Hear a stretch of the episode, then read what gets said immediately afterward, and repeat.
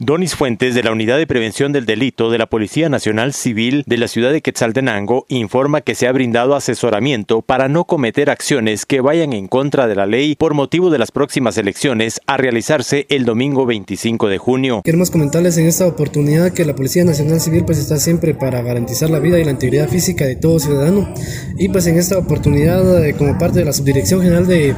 Prevención del Delito pues prácticamente estamos dando el asesoramiento directo a toda la ciudadanía para que no puedan eh, cometer algunas acciones eh, malas en esta oportunidad, ya que prácticamente pues eh, recordemos de que a través de la ley de delitos electorales pues prácticamente es importante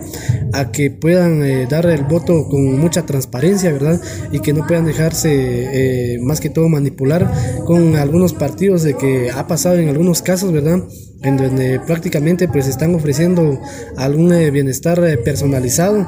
para cada persona, eh, a cambio de ello, pues dar el voto correspondiente.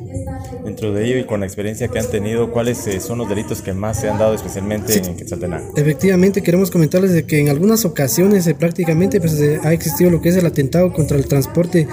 de material electoral y esto pues prácticamente es penado por la ley y pues prácticamente esto lleva a una prisión de 2 a 8 años de prisión. Desde Emisoras Unidas Quetzaltenango informa Wilber Coyoy, primera en noticias, primera en deportes.